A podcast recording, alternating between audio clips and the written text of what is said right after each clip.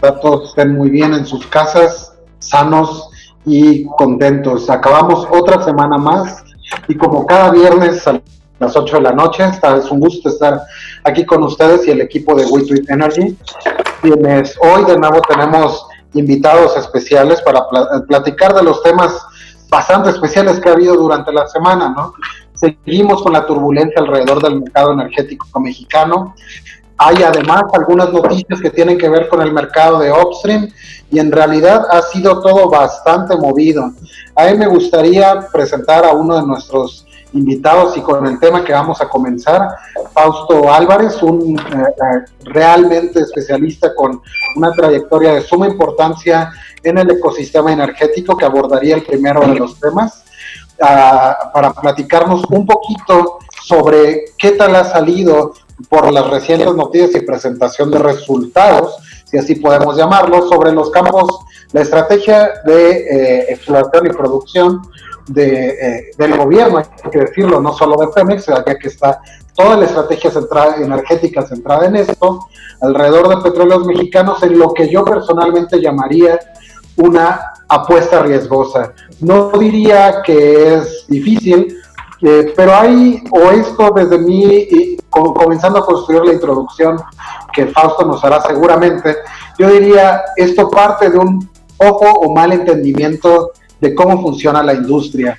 Se asumía que iba a llevar quizás meses o días, desconozco un poquito de cuál fue la razón detrás de ello, ir del proceso de exploración al descubrimiento, a posteriormente el desarrollo de un campo para, para después llevarlo a producir. Esto típicamente es un proyecto que en estándares de la industria nos lleva, eh, dependiendo del campo, pero yo diría un promedio de 5, 7, 5 o 7 años en lo general. Sin embargo, se hacía la apuesta que año por año íbamos a tener 20 campos prioritarios que iban a ser descubiertos y puestos en producción. Ah, hay que poner en contexto previo a que Fausto nos platique qué ha pasado en 2020, lo que pasó en 2019, el primer año en el que se siguió o se asumió el reto de la estrategia de los 20 campos prioritarios, nos llevó al final del año a únicamente cuatro campos. De esos cuatro teníamos cinco pozos eh, ah, perforados y eso hay que eh, decir que de hecho no fue ni siquiera porque hubiéramos tenido un buen ejercicio eh, en más de uno de ellos. No, había cinco porque el primero de los pozos perforados en uno de esos cuatro campos tuvo un accidente y hubo que abandonarlo, ¿no? Entonces, al final del año la producción se estimaba en alrededor un poquito más de 6 mil barriles únicamente en la suma de los cuatro campos y entonces así fue como acabó el año. Ahora para comenzar a platicar de qué es lo que ha pasado hasta ahora en el 2020, los temas que tienen que ir seguramente la producción, la rentabilidad y qué tan viable es esta apuesta. Sin más preámbulo, Fausto, los micrófonos son tuyos. Bienvenidos todos. Este, lo que les voy a platicar el día de hoy tiene que ver con lo que se anunció esta, esta semana para aquellos que vieron la sesión de órgano de gobierno de la Comisión Nacional de Hidrocarburos, eh, eh, la presentación del seguimiento y el estatus que guardan los famosos 20 campos prioritarios de petróleos mexicanos.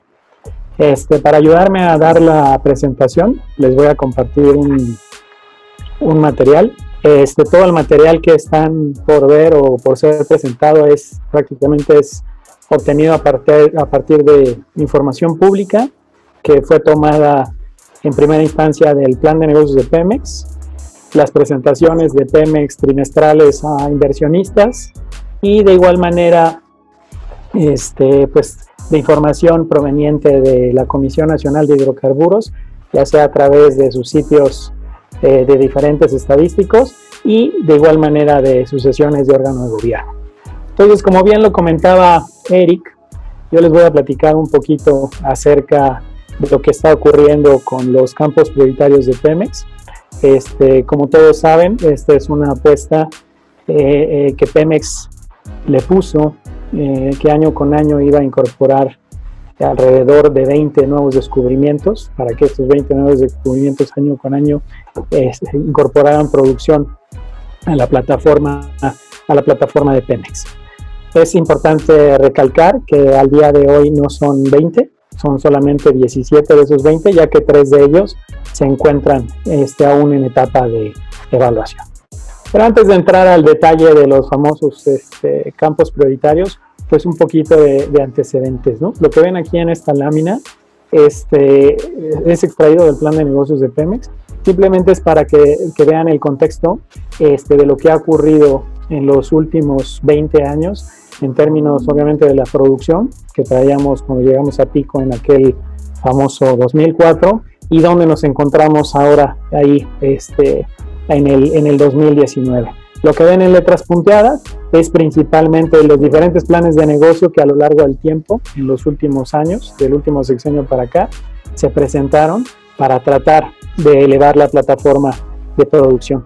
Y como verán, pues prácticamente este, ninguno de ellos este, estuvo acorde con las expectativas de lo que generaban.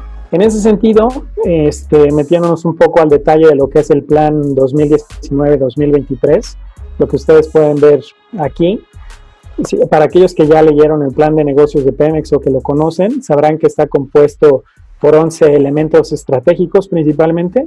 Entonces lo que hice fue simplemente sacar los que se me hicieron más relevantes para la presentación de los 20 prioritarios. ¿Por qué? Porque era principalmente lo que es el impacto en temas de producción, obviamente el impacto en temas de descubrimiento, que, que posteriormente se dará en el tema de incorporación de reservas, y obviamente pues una vez incorporada esa reserva, pues lo que se esperaba era explotar esos diferentes este, descubrimientos. ¿no? Entonces, como observan ahí dentro del plan de negocios de Pemex, en su eh, objetivo estratégico número uno, el, inciso cuarto, establecía los famosos este, CCIES, esos este, famosos contratos de servicios integrales de exploración y extracción, que a mi entender venían a suplantar a pues, las famosas asociaciones que podía generar petróleos, petróleos mexicanos, volviendo un poco al antiguo esquema de los famosos CIEPs que Petróleos Mexicanos manejó en su momento. Lo que ven este, a continuación es en el 2.1, uno de sus objetivos clave que está planteado dentro del plan de negocios es la intensificación de la actividad exploratoria. En específico, en el 2.1 habla de incrementar este, la incorporación de reservas en promedio alrededor de 1.300.000 barriles de petróleo crudo equivalente por año. Este, algo pues prácticamente muy poco visto, ¿no?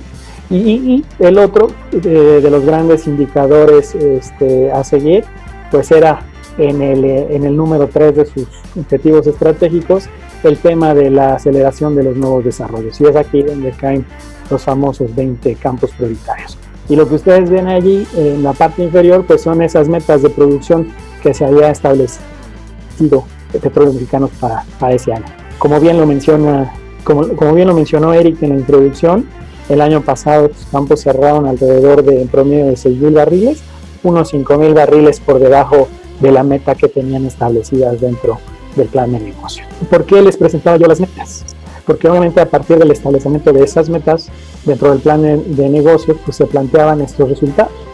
Lo que ven en esta parte pues es la estimación de la producción de aceite crudo que Petróleos Mexicanos tenía proyectada ejecutar derivado de esas 11 iniciativas estratégicas, en específico de la segunda, la tercera y la cuarta, en el tema de incrementar la producción, de llevarla de los 1.707 hasta este, en 2024 alcanzar los 2.7, posteriormente se dijo este, los 2.4 millones.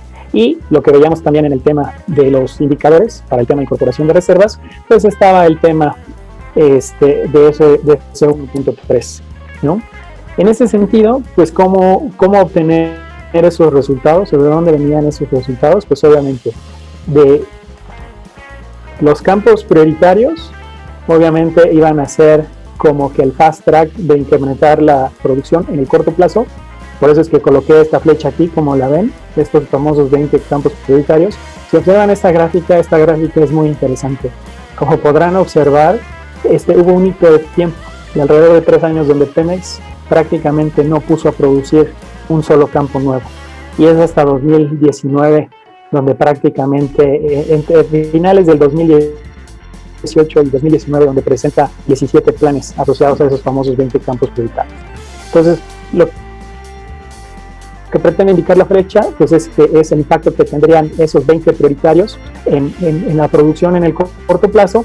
Y después, si recuerdan, lo que ya mencionaba Eric en la introducción, pues el tema no solo de el tema no solo de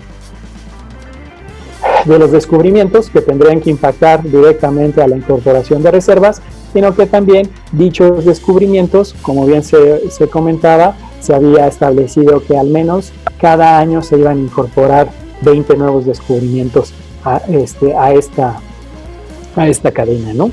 Al día de hoy, con base a lo que la Comisión Nacional de Hidrocarburos mencionó esta semana, este, no se ha recibido un solo, un solo plan de desarrollo nuevo para el, 2000, para el 2020. Teniendo eso como antecedente, eh, pues entraremos ya este, un poquito a detalle en el tema de los 20, de los 20 campos eh, prioritarios. En este sentido, estos 20 campos prioritarios, eh, como lo decía al inicio de la presentación y en la introducción, en realidad no son 20, son 17. De estos 17, 14, como lo pueden observar allí en el mapa, se encuentran en aguas someras del Golfo y tres de ellos, lo que es Chocó, Lisachi y Civix, se encuentran en, en tierra los que aún no se tiene eh, el plan de desarrollo aprobado es para los campos de Pocché, Azul y Valeriana. ¿Qué, se comprometió con esos 20 campos eh? Que al final resultaron ser 17. Esta gráfica lo que, eh, la tomé de información de la Comisión Nacional de Hidrocarburos y no es otra cosa más que el acumulado de la producción de todos y cada uno de esos 17, de esos 17 campos. Este, como verán ahí, eh, el orden están acomodados en orden alfabético y si nada más este, de revisarlo, pues podrán ver que los principales incorporadores de producción son principalmente el campo Isachi, que es este de aquí, este azul, y finalmente el campo de Chiquín, que es este que está, que está al final. Lo interesante de observar en esta gráfica era el crecimiento tan rápido que se proponía alcanzar en los planes aprobados. Este, se pretende que en este 2020 se, tenga una producción promedio este, de 185 mil barriles que provengan de esos 17 o 20 eh, campos prioritarios, dado caso de que se aprueben los planes asociados a los tres eh, campos que no han sido aprobados. Y como podrán observar, durante los próximos cinco años, pues se pretendía incluso llegar hasta el pico de producción de alrededor de 310 mil barriles, que se alcanzaría en el, 2000, en el 2022 a esos campos. Entonces, simplemente les voy a pedir que, que, recuerden esas cifras, porque esas cifras posteriormente dentro de la presentación se vuelven, se vuelven importantes. ¿no? Pero obviamente, pues al tener estos perfiles de producción asociados a todos y cada uno de estos campos, pues para llegar a esas, esas producciones, pues se tiene que ejecutar cierta actividad y se tiene que hacer determinada inversión. En ese sentido, no hagan mucho caso a la parte derecha de, de, la lámina. La, en realidad, la, la, principal razón de haber colocado esta lámina aquí es para que se dieran cuenta este, de la magnitud de la actividad que se espera este, tener en el, 2000, en el 2020, de acuerdo a los planes aprobados para estos 17, 17 campos. Se espera que en el 2020 haya 62 nuevos pozos eh, de desarrollo. Eh, de acuerdo a datos de la Comisión Nacional de Hidrocarburos, solamente este, se han perforado 5 pozos de esos 62 en lo que es el campo Mulach, Chiquín, Caguá y, y HOC. Y lo interesante pues ver es también la inversión que se tiene programada para el 2020, una inversión de aproximadamente 47 mil millones de pesos, de lo cual al día de hoy se ejecutaron 5, 5 mil millones. Pero obviamente pues podrán decir, oye sí, pero esta es una comparación del total anual planeado versus el primer trimestre del año, ¿no? Entonces, para ponerlo en contexto, también con información de la Comisión Nacional de, Hidrocarburos.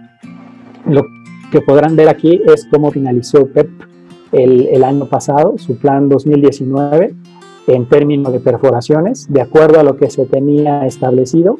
Debía de haber terminado con 26 perforaciones, de las cuales únicamente perforó 3 de esos 26 pozos. Y pues tal parece que ese, ese mismo, esa misma baja en la actividad pues se está transfiriendo al primer trimestre del año, donde de acuerdo a los planes eh, publicados por la Comisión, a los dictámenes técnicos de los planes publicados por la Comisión Nacional de Hidrocarburos, pues al día de hoy Petróleos Mexicanos para esos 17 campos prioritarios debería de tener ya perforados 15 de ellos, pero a la fecha solamente ha perforado 5. Los 5 que ustedes ven ahí, en Mulach, en Chipín, en Cahuá, en Hawk y, en, y el otro Chipín 32. Y pues obviamente eh, si, el, si la actividad es baja, pues eso se ve altamente reflejado y es este, correlacionable con el tema de la inversión. De acuerdo a, a, lo que tenían ya que haber ejecutado con base al presupuesto aprobado por parte de la comisión, al primer trimestre, esto quiere decir a marzo del 2020, ya debería de haber habido una ejecución de casi unos 2 mil eh, millones de pesos para los niños, pero solamente se han ejecutado 5 mil, alrededor de 5 mil millones de, de pesos. ¿Y eso en qué se traduce? Pues eso se traduce básicamente en el tema de producción. Lo que ven, lo que ven aquí es también tomado con información de la Comisión Nacional de, de Hidrocarburos. La línea punteada es básicamente lo que deberían de estar produciendo al día de hoy. Vale la, pena aclarar que esta es producción diaria. Este, este, a finales de marzo, los pozos de, este, reportaron en acumulados de los campos que están produciendo al día de hoy una producción de 29 mil barriles, cuando deberían de estar en el orden de los 100 mil barriles ya de, producción. Pero si tomamos la producción eh, mensual promedio, deberían este, de estar alrededor de los 89 mil barriles y en realidad al día de hoy están produciendo solamente 21 mil barriles de esos famosos 17 campos prioritarios. Esta es una lámina que me gustó mucho, este, que también presentó la comisión este, en, la, en su sesión del órgano de gobierno. Lo que pueden ver aquí del lado izquierdo simplemente representa lo que es la producción programada versus la producción real. Lo que les decía, alrededor de los 21 mil, 22 mil barriles este, provenientes de nueve pozos asociados a esos 14, a esos 14, a esos 14 campos. Y lo que podrán observar aquí del lado derecho simplemente es la productividad de cada uno de esos, de esos pozos lo que ven en el eje de las X corresponde a la expectativa que se tenía de ese pozo en producción con base al plan y lo que se observa en el eje Y es lo que en realidad dio. Entonces, como podrán observar, este, la mayoría de los pozos que, que, que, están perforados y produciendo al día de hoy por parte de petróleos mexicanos están por arriba de la estimación de producción que, que habían, que habían estimado dentro del plan aprobado por la comisión. ¿Y cómo se ve todo eso? ¿Por qué se acuerdan que les platicaba en una lámina anterior el tema del impacto en el corto plazo de los 20 o los 17 campos prioritarios? Este, para aquellos que me han seguido en Twitter, este, normalmente actualizo esta gráfica que ven aquí, lo explico rápidamente. Lo que ven aquí es el histórico de producción de PEP esta línea punteada, esta línea roja simplemente representa que a partir de aquí es donde ingresan a producción las compañías privadas por primera vez y es aquí donde ya simplemente se reporta solamente producción, producción de petróleos mexicanos. En ese sentido, este, hoy, eh, iniciando en el, ya en el, en el 2020, lo que se puede observar en esta línea este, verde claro, lo que represento aquí es la producción estimada en su plan de negocios. Esta es lo la meta que se colocaron dentro del plan de negocios de, de, Pemex. Lo que se ve en la línea roja sería si la producción continuara declinando con la declinación histórica que traía este, ya de los años anteriores, que es en promedio del, del 6%. Y el ejercicio que realicé acá fue en primera instancia hacer esta curva en color verde que ustedes ven aquí. Esta curva en color verde está construida principalmente con la producción histórica de Pemex, con sus campos que al día, que a 10.000, este, al, al 2019 tenía en producción, y a eso lo que le sumé fue prácticamente la producción asociada a sus contratos y a sus asociaciones, pero solo sumándole su porcentaje de participación, porque hay que recordar que en los contratos donde Pemex es socio, no toda la producción es de petróleos mexicanos. Entonces ahí lo que hice fue partir la producción para darle solamente la proporción de producción que le corresponde. Y el otro incremental que, que, eh, que se ve es principalmente el correspondiente a esa incorporación de los famosos campos prioritarios. ¿Se acuerdan que les dije que se acordaran de, esa cifra este, que les presentaba de los 185 mil, los 300 mil barriles que se esperaba año con año? Pues es por eso que se veía esta, esta jorobita aquí en la curva donde se esperaba que entrara esa producción.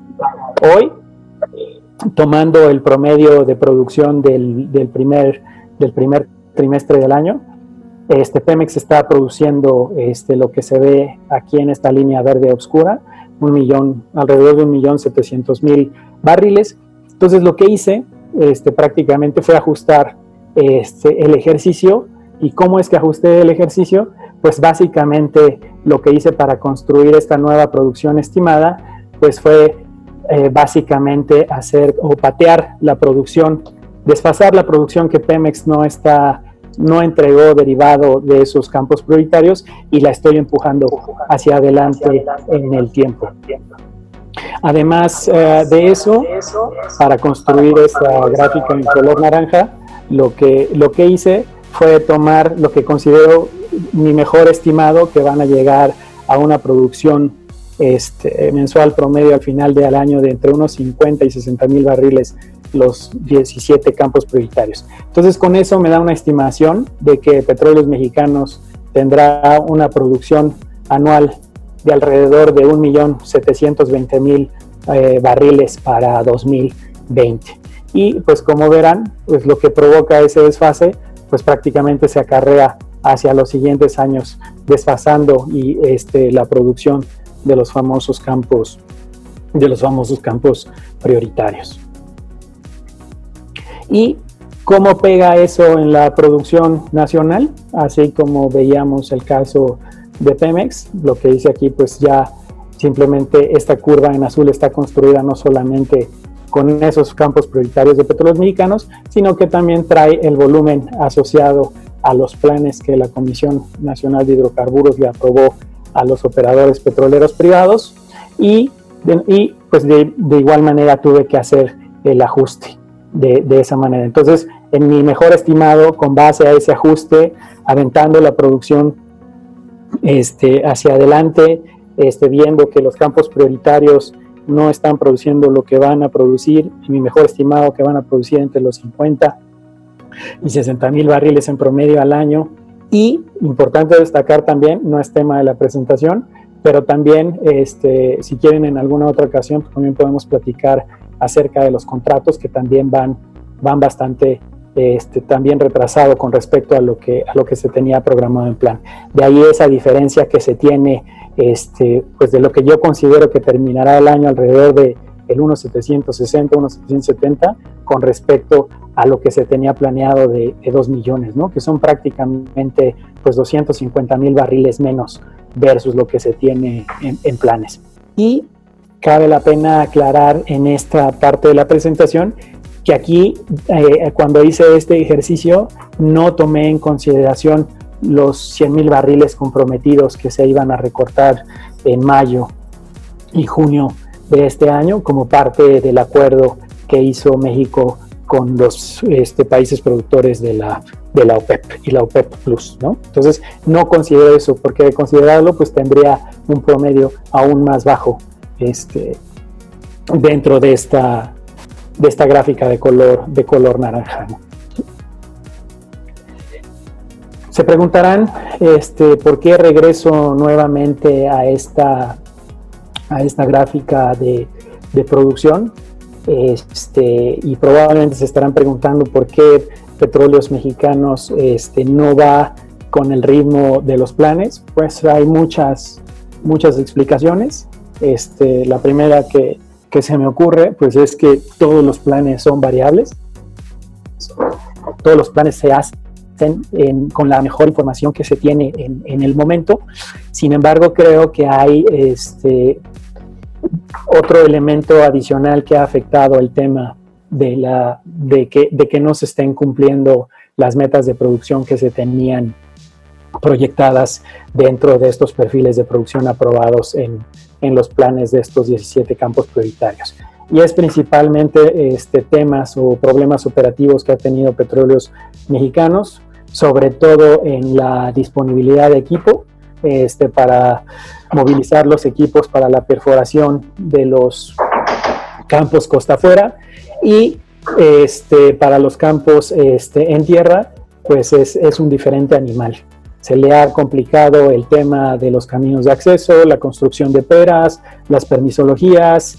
Este, hay que recordar que está por allí el famoso campo Isachi, que para aquellos que, lo han leído o estudiado un poquito, pues Isachi, así como es un campo muy promisorio, pues también es un campo tecnológicamente muy complicado de explotar, no solamente por la alta presión, alta temperatura, sino las profundidades que alcanzan entre los 6.500 y 7.000 metros de, de profundidad.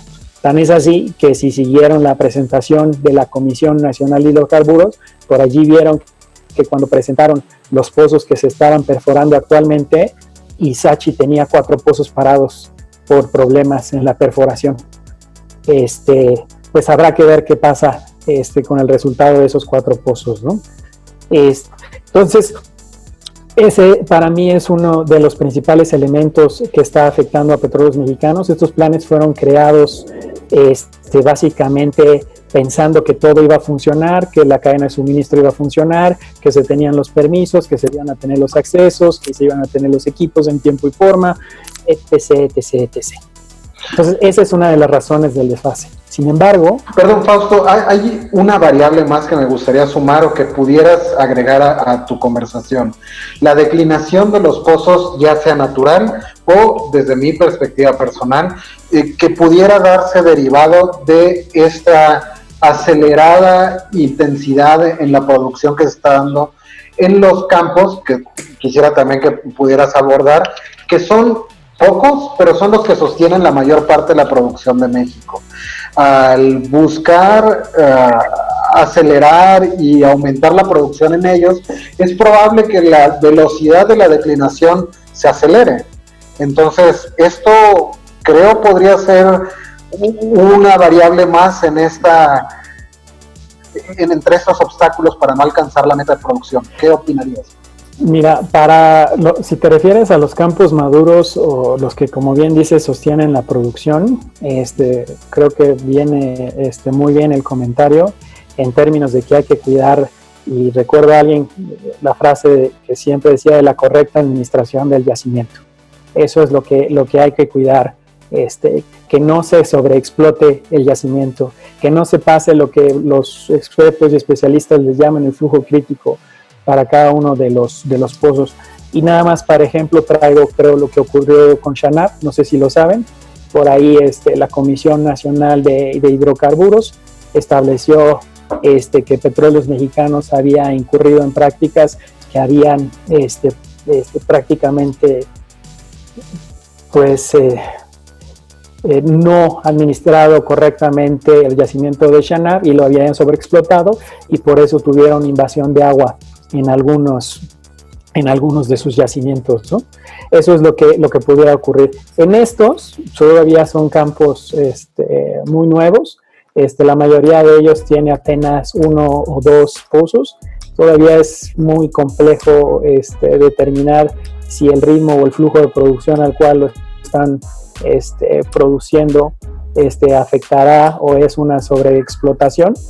Este, habrá que esperar este, que se tenga más información y más tiempo para ver cuál es el resultado este, de la explotación de, estos pozos, porque lo que la otra variable que yo quisiera agregar, Eric, es que pudo haber habido una mala evaluación original de, estos yacimientos.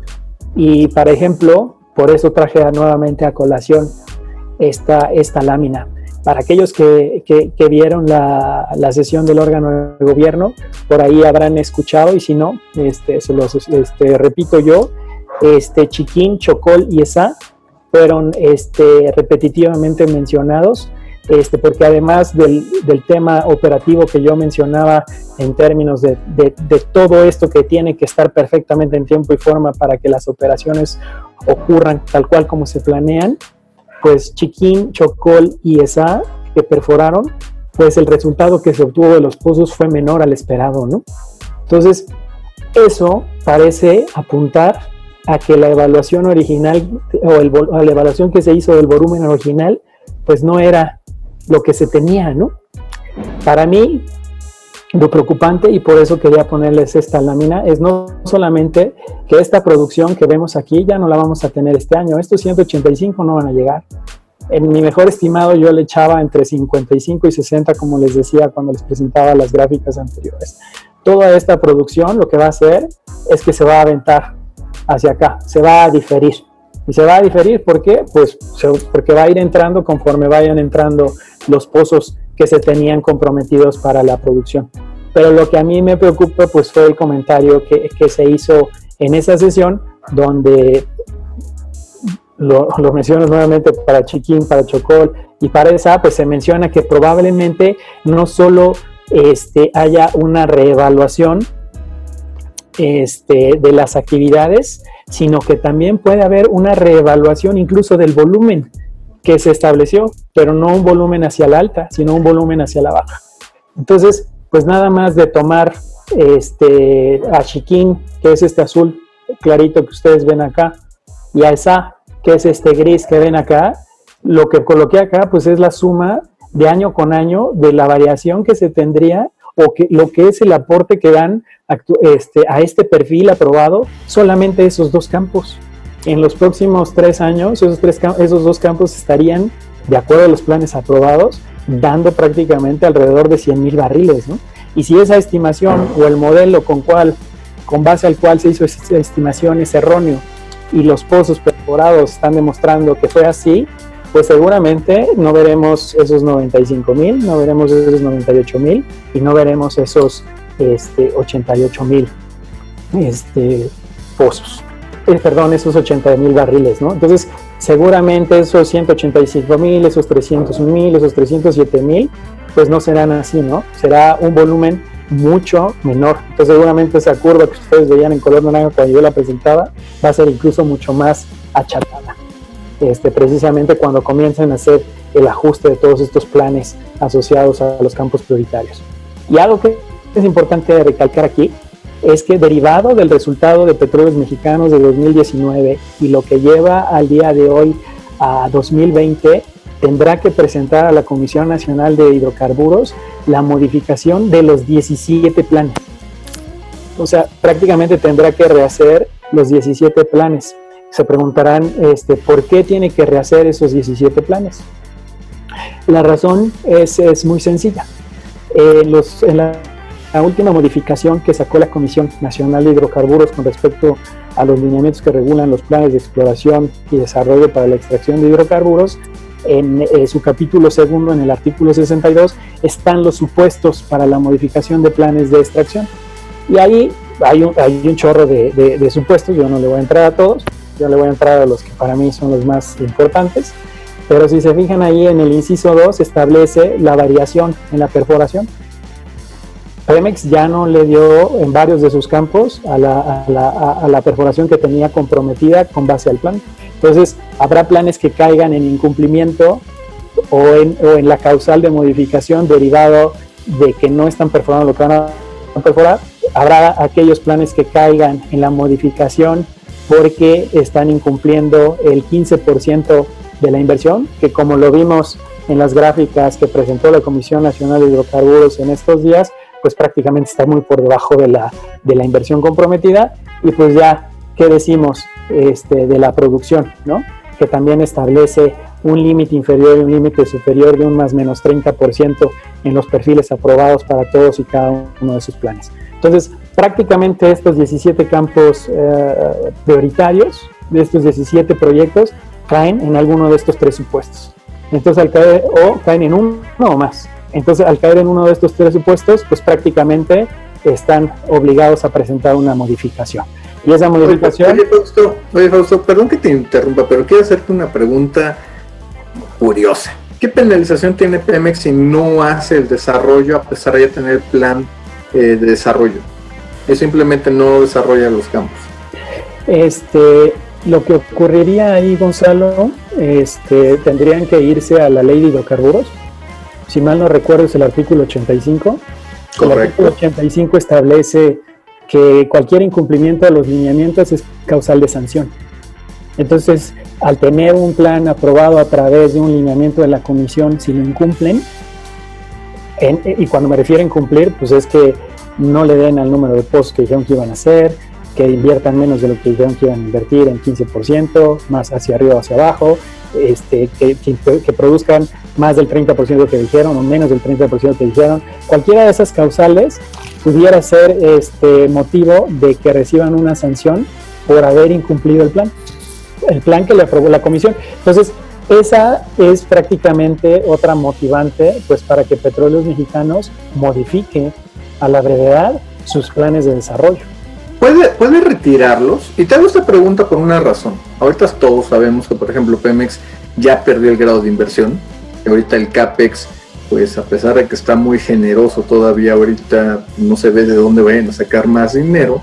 Y que de estos 20 propuestos, 17 con planes aprobados, pues la realidad es que un número bastante más cercano a la realidad es que simplemente desarrollen 5 o 6 campos de todos los 17 que han aprobado. Eh, ¿Qué pasa con esos restantes que no se desarrollan? Este, yo me imagino este, que lo que puede ocurrir, bueno, más bien lo que va a ocurrir es que esa modificación, en, mi opinión, en la, en, la, mayoría de los planes vendrá a la baja. Este, modificarán inversión y modificarán perfiles este, y obviamente actividad. Y digo porque, porque por ejemplo, eso, esos planes, y, te digo, en cuanto, en cuanto vi eso, esos, 300 mil y a la ruta hacia donde vamos, me recordó completamente. Y, digo, lástima que, que, no está Juan Carlos, que no está el, el Doc Domínguez, eh, mi querido también Rangel. Eh, justamente con ellos platiqué hace, pues ya estamos hablando de hace 10 años, de cómo, por ejemplo, cuando mostraba Pemex los números que traían para Chicontepec, pues eran unos números que nunca jamás iban a, llegar, ¿no? O sea, yo recuerdo de que ellos hablaban que para 2013 Chicontepec iba a estar dando 800 mil barriles, imagínense. que ahorita, por ejemplo, pensar, y coincido contigo, unos 50 mil, 60 mil barriles, creo, en pico, en pico, creo que es bastante razonable, muy razonable. Y obviamente eso nos deja, y fíjate, es ahí donde no sé si ahorita puedes poner de nuevo tu, tu, tu, gráfica o tus gráficas justamente de la producción de cómo su luce. Y creo que incluso hasta la meta de los 2 millones es bastante ambiciosa, ¿eh, Fausto? Es bastante más ambiciosa. Con un perfiles de, declinación de campos súper específicos, Malok, por ejemplo, eh, un, un, un, un punto de declinación adicional te borra prácticamente por completo los avances marginales que puedas tener en, en ¿cómo se llama? En todos los campos marginales, en todos los campos prioritarios, perdóname. Y hay que, hay que recordar también, Gonzalo, que prácticamente, este, pues cuando los comparamos contra los monstruos marinos, pues que traen prácticamente el 70% de la producción del país, este, pues sí, una, un, un, impacto en un Kuma Lobsat este, pues prácticamente te borra los 50 mil barriles de, incremental que te pudieran estar dando estos 17 campos este, prioritarios, ¿no? Pero me gustaría sumar algo. Recordemos que de hecho en el más reciente reporte que Pemex presenta a la SEC ya asume y mantiene el argumento, hecho en un párrafo bastante explícito, asumiendo o culpando a las condiciones actuales del mercado, donde dice que derivado de las condiciones del mercado que se están presentando en este momento, Pemex abandona temporalmente su iniciativa de elevar la producción. Y contestando un poco a lo que comentaba este Gonzalo en el tema de los planes, yo creo que lo que va a venir va a ser una reevaluación de la estrategia de desarrollo este, de cada uno este, de estos planes. sino es que incluso para varios de ellos este, dan un pasito atrás para volver a hacer una reevaluación del propio modelo este, del campo, ¿no? Porque como ejemplo lo que les decía que está sucediendo en Chiquín, en Chocol y en ESA, ¿no? Donde en, algunos no dio la estimación que se esperaba, donde en otro este, no encontró el contacto donde se esperaba. Entonces, todo esto, con toda esta nueva información, pues es dar un pasito atrás y volver a hacer este, la evaluación adecuada que permita este, a lo mejor redireccionar la estrategia de desarrollo para cada una de estas áreas contractuales. ¿no? Pero Sabes, incluso ahorita me quedé pensando, este, querido Fausto, y aprovecho que bueno, es gusto verte, ah, primera empresaria con eso. Eh, ¿Sabes qué es interesante? Y seguramente todos se van a acordar, cuando vimos ese, esa famosa gráfica de los 2.4, 2.6 millones de barriles, una buena parte venía justamente el incremento de los campos marginales. Hoy no hemos visto los CCIES, ya prácticamente se nos han olvidado. Sabíamos de que contractualmente modelos no iban a jalar, pero, pero pues ahora ya no tenemos ni siquiera un modelo de contrato, ¿eh? así que ahí también obviamente creo que tu declinación del 6% en base creo que está baja, Fausto, creo que está bastante baja.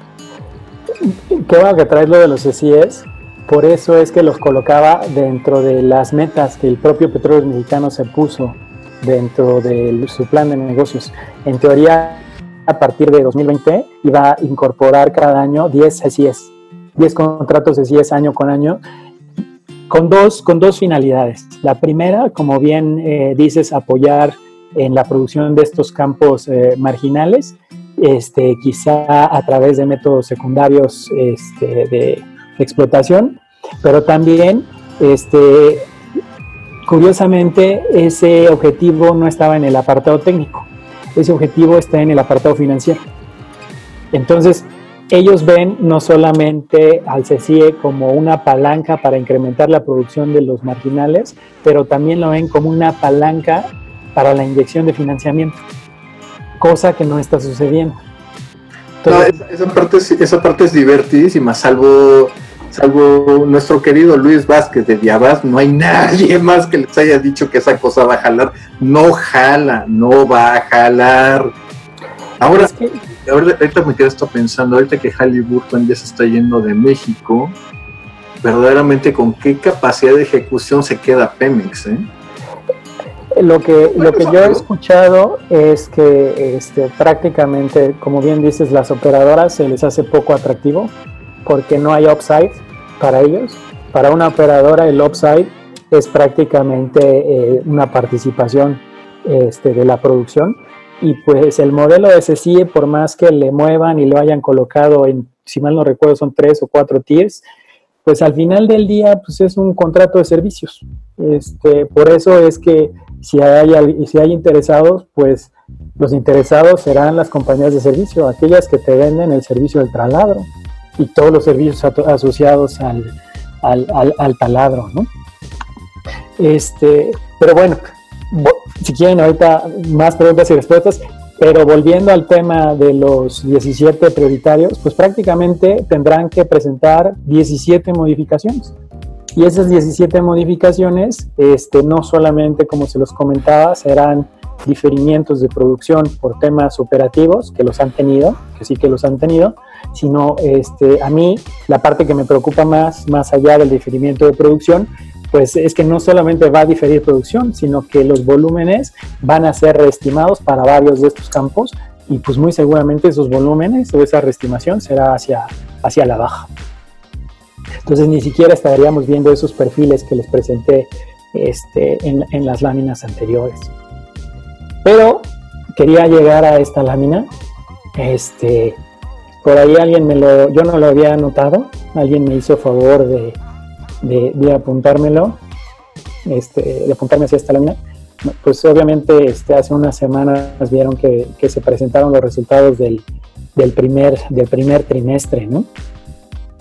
Y dentro de la parte de exploración y producción se presenta esta gráfica este, donde dice este, que el incremento de la producción es debido a la incorporación de nuevos desarrollos y aparece una nueva palabra, la producción temprana de campos nuevos. Al cierre de marzo se tuvo un incremento de a 46 mil barriles. ¿Qué quiere decir esa producción temprana de campos nuevos? Si son, este, yo me puse a investigar, entonces lo que encontré, pues es que apareció el amigo Keski, que ustedes ven aquí, y apareció el mismo, eh, el mismo, el amigo Chejekbak, acá. Entonces prácticamente esos pozos, este, que son exploratorios, ya los alinearon, este, que es una estrategia muy común en petróleos mexicanos, este, y ya están dando producción, pero lo interesante no es eso, lo interesante es los volúmenes que están dando. Tan solo Keski estaba dando en el orden de entre los 9.000 y los 8.000 barriles, ¿no? Entonces, este, en realidad están llegando esos 46, que, en realidad supongo que es producción operativa diaria, porque como lo veíamos con datos oficiales de la comisión, andan en, lo, lo, tienen ustedes aquí. Esos campos prioritarios en marzo están dando una producción promedio este, de unos 21.500 barriles. Y esos dos positos, el Keski y el Chejekal, están dando alrededor de, de unos 11.300 barriles, ¿no? Esto lo que da una producción promedio para marzo de nuevos prioritarios, más esta palabra nueva que a lo mejor comenzaremos a escuchar, producción temprana de campos nuevos, este, de, unos 11.000 11, este, 300 barriles. Mi único comentario aquí en el tema este de la producción temprana, pues recordar que así iniciaron este, varios de estos campos prioritarios. Este, con un solo pozo este, explorador este, que sirvió para hacer este, la delimitación y la caracterización del yacimiento, este, que, no se, que para alguno de ellos a lo mejor no, se siguió adecuadamente la evaluación al hacer perforación de, de, pozos delimitadores adicionales para hacer una caracterización adecuada este, del yacimiento y por ende tener una, un mejor estimado no solo de la estructura eh, o del yacimiento, sino también este, del volumen pues entonces no vaya a ser que nos ocurra lo mismo con Keski y con Chekekbal, ¿no? Simplemente por apurarlos en, el, proceso de que, de que salgan este, a, producir simplemente por el hecho de producir y, de levantar la, la, producción. Hola, buenas noches a todos, Fausto. Oye, mira, nada más unos comentarios respecto a lo que decían de qué pasaba si Pemex no cumple pues no pasa nada, por eso tiene la opción de hacer modificaciones a su plan y como bien lo mencionaron, pues los planes van cambiando y van cambiando de acuerdo a la información que se va teniendo. ¿Qué ha estado pasando en estos campos? Bueno, pues ya sabemos, ya lo explicaron, no quiero darle tanta vuelta, pero pues al final tienen retos tecnológicos que tienen que cumplir. Lo que sí también este, quisiera comentar es del perfil este que tienen eh, proyectado, que han presumido desde que inició la administración, de llegar a 2.6 en el 2024. Y pues la realidad es que va a estar muy complicado. De hecho, desde que los eh, documentaron, porque si ven o si recuerdan ese, ese perfil, hay hasta un perfil color rojo y, es muy atinado ese color rojo, porque realmente es el de más riesgo. Hay más de un millón de barriles eh, puestos en campos que creen que van a encontrar, en campos que creen que van a ser de ese tamaño, que van a requerir cierta cantidad de pozos y que van a dar esos perfiles de producción. Entonces es sumamente riesgoso ese perfil y por lo tanto va a requerir de otras estrategias que bueno, tampoco le voy a dar tanta vuelta, pero creo que la mejor estrategia es que se asocien, que puedan tener capacidad este, de operación técnica, financiera, de ejecución, todo eso que este, se requiere pues, para que una empresa petrolera crezca más. Lo más triste de esto es que no se diga la verdad, que no salgan los perfiles que realmente tienen que ser, porque si no, pues vamos a pensar que tenemos esos perfiles para alimentar todo nuestro sistema nacional de refinación y pues la verdad es que nos vamos a quedar sin hacer nada. Yo creo que ahí lo importante es, este, bueno, pues ya que se acepte que no se puede con las condiciones que hay ahora, y pues se avancen en hacer algunas otras, ¿no? El que estemos viendo los reportes de la CNH, que realmente también son muy buenos, pero son al cierre de marzo y pues ya andamos en junio. Entonces este, las acciones pues ya van retrasadas tres meses. Y yo sé que pues todos los días la gente tiene información, tiene reportes y con eso va tomando decisiones. Pero creo que nosotros también debemos empezar a ver que nos den información más fresca, porque si no estamos hablando de, pues de datos de un trimestre ya atrasado, ¿no? Y seguramente ahorita ya hay otros resultados. Así es, este, Gaspar. Y de hecho regresé a esta lámina porque precisamente tienes razón. Este, y por eso trataba de demostrarlo. De estos 2.7 millones que bien mencionabas en varias presentaciones, este, casi un millón de barriles, como bien lo decías, viene de nuevos descubrimientos. Entonces es este, es este ciclo que en vez de ser virtuoso es vicioso, de, de, que tener estos descubrimientos comerciales que como tú lo bien dices, tengan esa volumetría para alimentar el desarrollo y que ese desarrollo inyecte un millón. Yo me acuerdo que hace unos meses cuando salió por primera vez ese plan, escribí por ahí un tweet donde puse que pues esto era inédito en el mundo, ¿no? En ningún lugar se había visto. Este, que, ¿Qué, parte? Este, el tema de esa incorporación, de, de, ese éxito comercial tan alto que se, que se presentaba aquí, esa eficiencia en el éxito comercial para llevar tantos campos a desarrollo año con año que permitieran esa incorporación de, de, un millón de barriles, ¿no? O sea, implicaría un nivel de eficiencia operativa que al día de hoy creo que, que Pemex no tiene y en, y, en, otros años tampoco ha tenido, ¿no? Entonces, sí es este, desde un principio este, un, un gran riesgo que, este, este, que se presentaran esos perfiles y obviamente este, pues no llegaremos a esa, a esa meta, ¿no? Como yo lo traía por acá, este, considerando el desfase este, de la producción de los prioritarios. Aquí, como les decía, no estoy ni siquiera tomando la disminución de los 100 mil barriles que se comprometieron, ni tampoco estoy considerando seguramente lo que pasará en Chiquín, Chocó, Lesa y a lo mejor algunos otros, donde la volumetría ya no va a dar lo que originalmente se planteó en los planes de, de desarrollo originales. Entonces seguramente esta curva naranja todavía se achatará, se achatará un poco más este, y quizá, este, como bien mencionaba Gonzalo, pues ni siquiera pasará este, seguramente los 2 millones de, barriles. Pero también es importante recalcar, como cuando mencionaba esta parte, que no solamente son estos campos prioritarios este, del Estado los que van atrasados. Este, también este, en los planes este, van, van, van, este, ¿cómo se llama? también van atrasados en el tema de la, de la, de la producción. Ellos también van un, poco desfasados en, en, ese, en, ese, en ese sentido. Este, por, por, decirles nada más el número así rápidamente, hoy de, este, de los contratos que a través de las rondas, están promediando, están, están promediando una, una producción promedio en el primer Q de 16 mil barriles y, este, y en teoría esos, esos planes este, en promedio nos tienen que dar este año unos 65 mil barriles. Entonces yo también veo muy, muy, muy, muy cuesta arriba este, que en los próximos meses entre la producción, que haga llegar este, la producción a los 65 mil barriles promedio por parte de esos contratos asignados por la Comisión Nacional de Hidrocarburos. Fíjense que hace, pues cuando presentaron los 20 prioritarios o estos ahora 17, yo tenía mucho la esperanza que en los campos maduros, perdón, discúlpenme, en los campos de aguas someras, que eran del nuevo desarrollo, les pasara igual que lo que les pasó a Eni, a Hochi y a Philwood, que en algunos de ellos encontraron un volumen mucho más grande del que se había estimado hace muchos años. Pero pues cada vez que pasa el tiempo pierdo la esperanza de que algún día algunos de esos campos se encuentren cinco o seis o cuatro veces más lo que Pemex en aquel entonces había estimado. Tal Cosa que, que, si llegara a suceder, imagínense que de esos 17 eh, campos tenemos ahí, no sé, unos 10, y que de esos 10, 5 tuvieran seis veces más ese volumen, pues la verdad es que también diríamos, pues ya no necesitamos reforma y no necesitamos licitaciones ni nada, ¿no?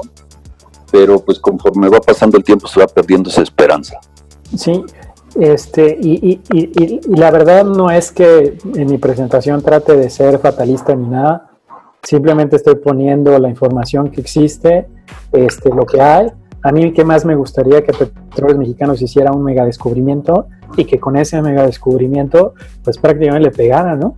Al número, ¿no? Que encontramos uno o dos grandes yacimientos que pudieran explotar este, y, que, y, que, y que apoyaran la, la plataforma de producción. Pero tal parece que con los datos y con la información que se tiene este, hasta el día de hoy, que, a la que podemos tener acceso, pues todo parece ser que va al revés, ¿no?